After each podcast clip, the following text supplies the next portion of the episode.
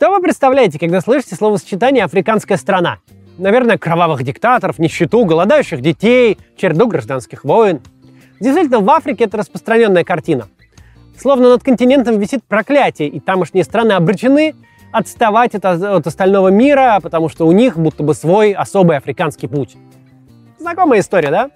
Мы тоже часто слышим, что демократия это, мол, для стран Запада, куда уж нам, у нас в России менталитет не тот, климат суровый, территория большая, мы со всех сторон окружены врагами, и вообще нами испокон веков правили цари. Вот и в Африке также.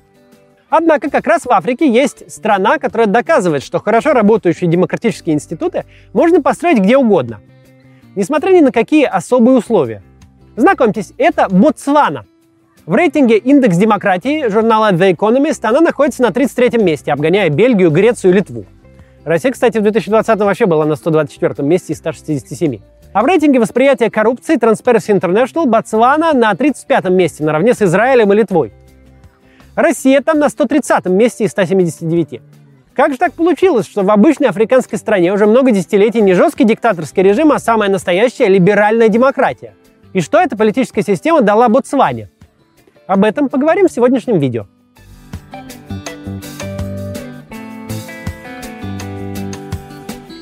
Для начала немного истории. На протяжении многих столетий на территории нынешней Ботсваны жили племена Цвана. Отсюда, собственно, и название страны. Европейцы, а именно буры, потомки голландцев, жившие в Южной Африке, пришли туда в 19 веке и попытались силой подчинить себе земли Цвана. Местные племена дали отпор бурским отрядам, однако ситуация в регионе оставалась нестабильной, и в 1885 году вожди Цвана решили просить защиту Британской империи, которая была не в ладах с бурами. Англичане охотно согласились, присоединили стратегически важные территории, значит, это было в их интересах, и они, значит, заключили договор с вождями. Так появился протекторат, который в будущем стал Ботсваной. Протекторат этот существовал с 1885 по 1966 год. За это время жизнь в Цване почти не изменилась. Ее по-прежнему определяли в первую очередь вожди и народные собрания. Кготла. Я быстренько пробегаюсь по истории, потому что это вообще не супер интересно. Сейчас дальше пойдем. Так вот, все эти 80 лет протекторат оставался обширной, пустынной и малонаселенной страной, без крупных городов и промышленных предприятий, преимущественно с натуральным хозяйством. Даже столица протектората находилась не на его э, территории – а на территории соседнего Южноафриканского союза. Но господство англичан не прошло совсем уж бесследно. В Ботсване появилась железная дорога, школы, некоторые ботсванцы получили образование за границей, в основном в ЮАР и в Великобритании. Жители страны привлекались к военной службе и к работе в местной администрации. Тем временем наступили 60-е. Страны Африки, одна с другой становились независимыми, не стал исключением и протекторат. Торжественная церемония провозглашения независимости Ботсваны прошла 30 сентября 1966 года. В южноафриканских газетах того времени писали, что едва ли есть повод для праздника, ведь Ботсвана — это просто большая пустыня, где ничего нет. Потому будущее ее ждет нестабильное и удручающее. Действительно, в 1966 году Ботсвана была одним из беднейших государств мира. На всю страну имелось 12 километров асфальтированных дорог, лишь несколько десятков людей с высшим образованием, очень небольшое количество школ и больниц. Даже новую столицу, Габароны пришлось строить ко Дню независимости практически с нуля. Большую часть территории страны занимает пустыня Калахари. В переводе с э, языка Цвана «безводное место». Климат засушливый, земледелие рискованное, поэтому жители периодически голодали. Ботсванское общество на тот момент глубоко традиционное, даже архаичное. Цвана была э, разделена на племена, каждым из них правил свой король. Во многом это деление сохранилось до сих пор, кстати, даже.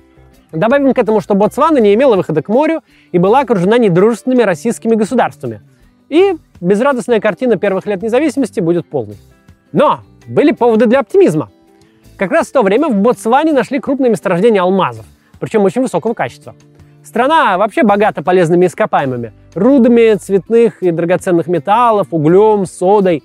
Жители традиционно занимались животноводством, в основном разводили коров, в том числе и на экспорт. Еще один плюс Ботсваны – ее природа – Потрясающе красивые ботсванские саванны, пустыни, горы и болота, место обитания всевозможных животных. В Ботсване, между прочим, самый большой в Африке поголовье слонов. Для туристического бизнеса прекрасные стартовые возможности. Надо понимать, что те преимущества, которые были у Ботсваны, были и у других стран Африки. И большинство стран Африки сталкивались с похожими проблемами. Но почему у Ботсваны получилось воспользоваться плюсами и нивелировать минусы своего положения, а у других нет? Ответ прост.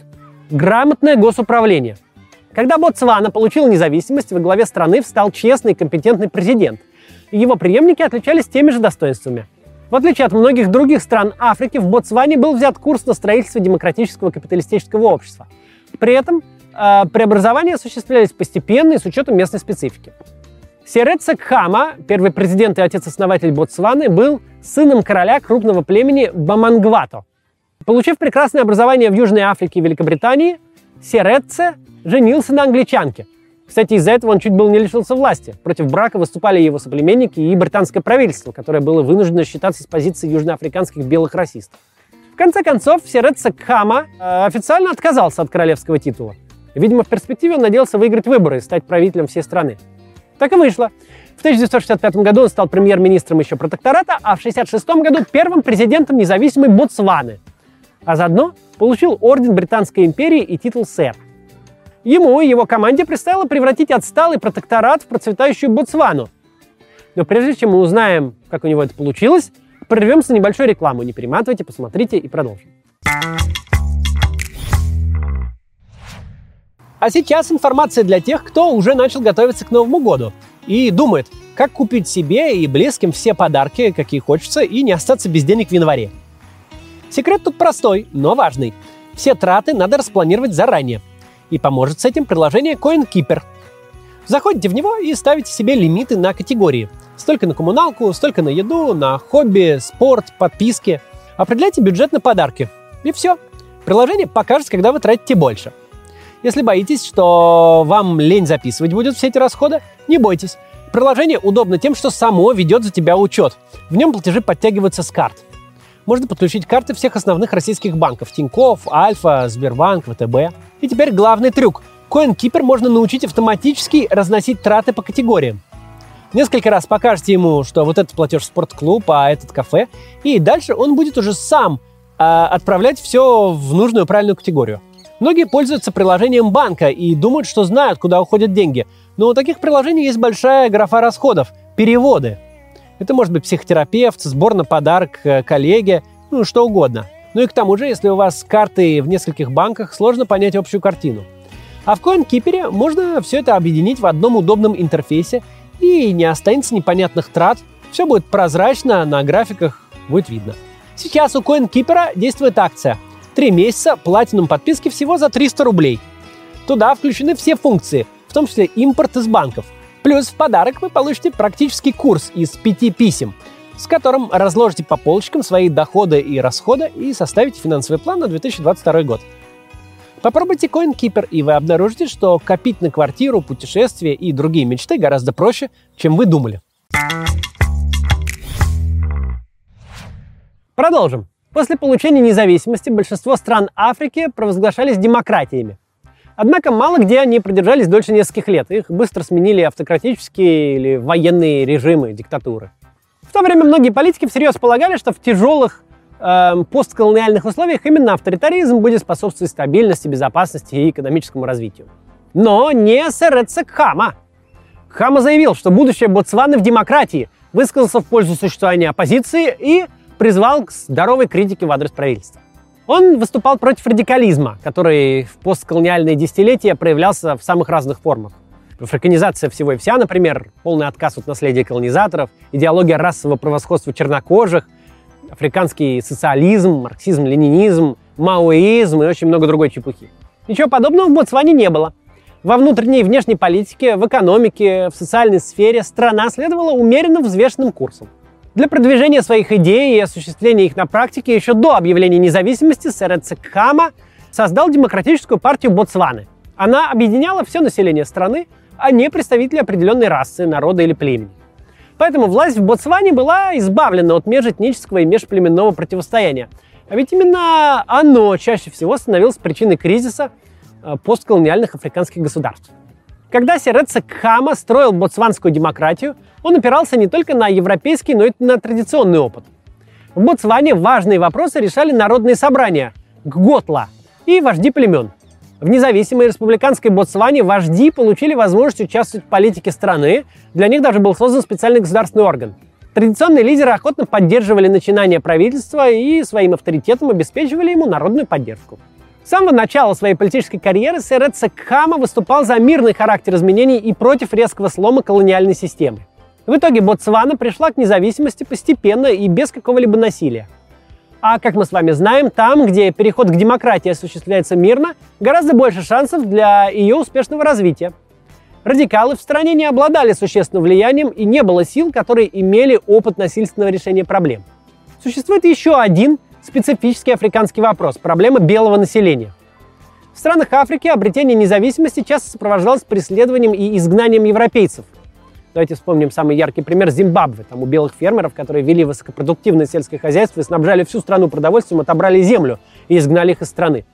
В результате э, потеряли работу сотни тысяч наемных африканских работников, земля досталась новым местным хозяевам, которые не умели и не хотели ее обрабатывать, аграрный сектор деградировал, а вместе с ним и вообще вся экономика. Так вот, в Ботсване ничего подобного не было. Сирет Кхама ненавидел расизм, не только белый, но и черный. Ботсвана под его руководством провозгласила строительство нерасового общества. Это символизирует и флаг страны, где рядом с большой черной полосой есть две маленькие белые. По мнению первого президента, в Ботсване и чернокожие африканцы, и европейцы должны были жить в мире и гармонии. Так и получилось.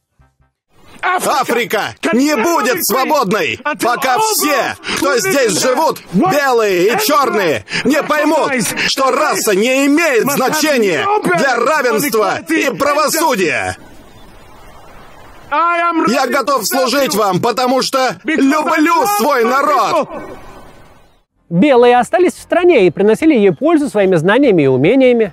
И не только в сельском хозяйстве, но и в управлении – Правительство удерживало европейцев, работающих в бюрократии, до тех пор, пока не будут подготовлены квалифицированные местные кадры.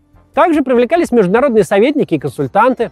В итоге, благодаря грамотной политике, которую начал первый президент Серет Секхама, и э, продолжили его преемники, Ботсвана стала уникальным для Африки случаем. Она смогла в течение всей своей новейшей истории сохранить многопартийную демократическую систему и избежать серьезных конфликтов внутри общества. За 55 лет независимого существования в Ботсване не было ни одного переворота, ни одной гражданской войны, а Конституция 66 года действительно до сих пор.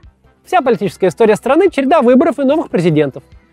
С момента объявления независимости и до наших дней Ботсвана – парламентская республика. Парламент формируется по результатам общенародного голосования.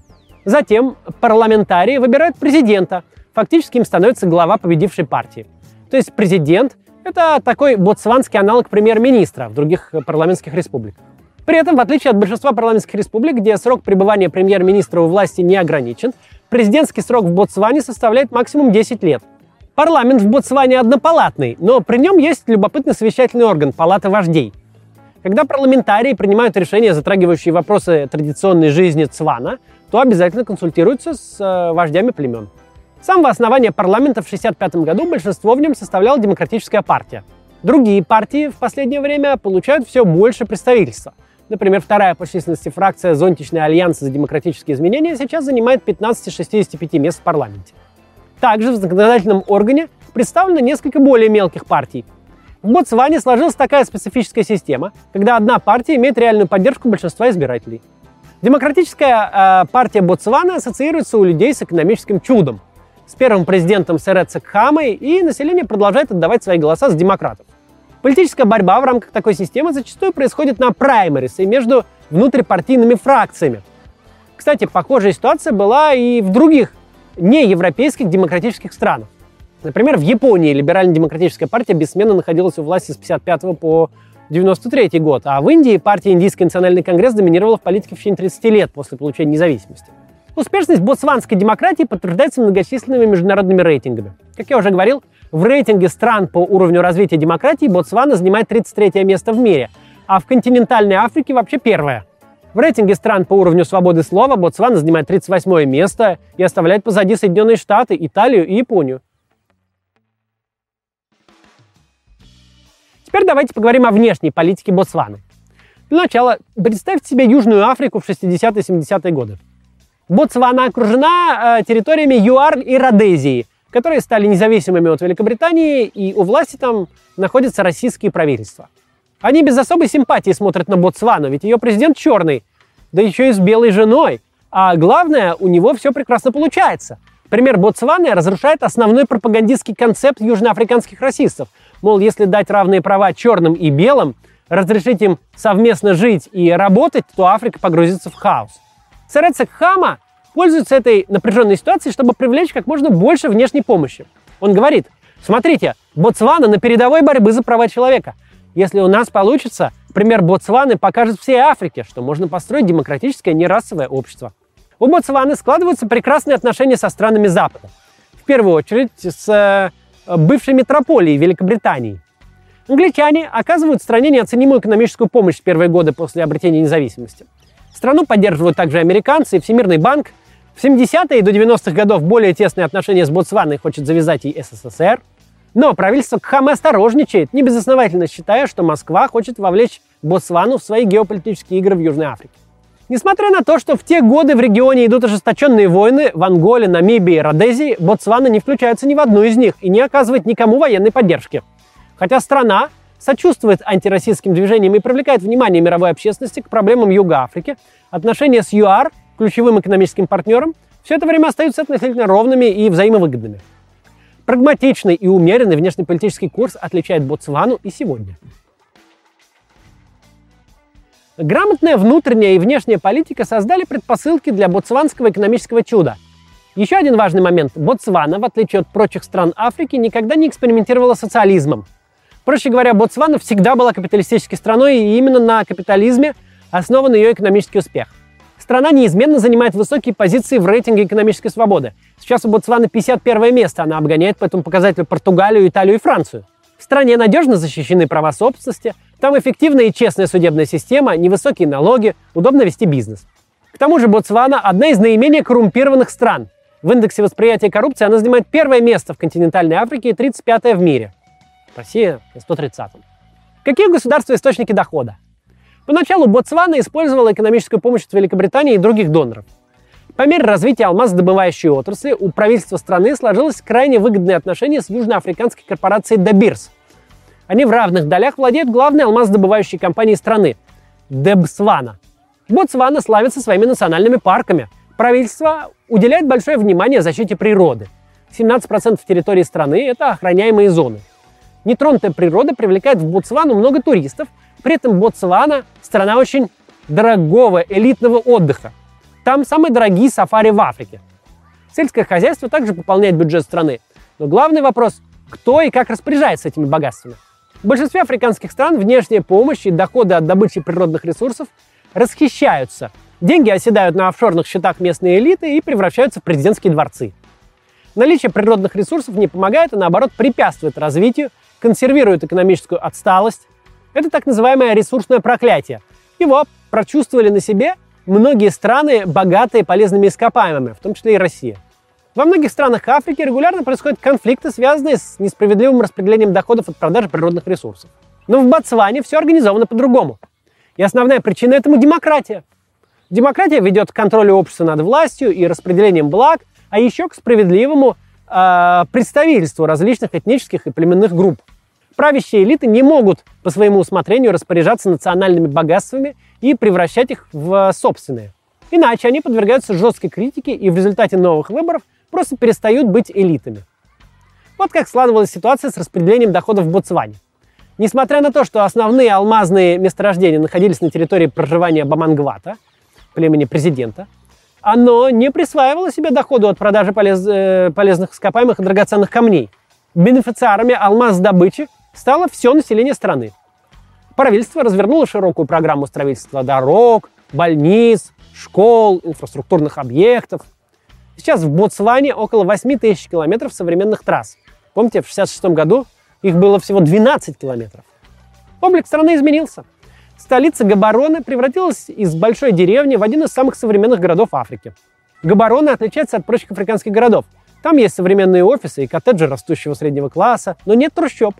В Ботсване почти все население имеет доступ к питьевой воде, это невидное дело для Африки. Около 90% населения владеют грамотностью, притом женщины в среднем более грамотные, чем мужчины, что тоже удивительно для африканской страны. Ожидаемая продолжительность жизни увеличилась за годы независимости с 52 до почти 70 лет. И это при том, что в конце 20 века страна столкнулась с эпидемией ВИЧ и стала одной из наиболее пострадавших от него стран. Именно в Ботсване впервые в Африке ввели всеобщую бесплатную антиретровирусную терапию для больных ВИЧ.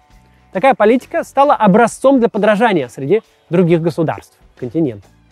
Из беднейшей страны Ботсвана превратилась в страну с доходами выше среднего. Сейчас она находится в одной подгруппе с такими государствами, как Казахстан и Турция, и Китай. В течение приблизительно 40 лет Ботсвана была самой быстрорастущей экономикой мира. Ежегодно она прирастала в среднем на 10%. Посмотрите на показатели ВВП на душу населения.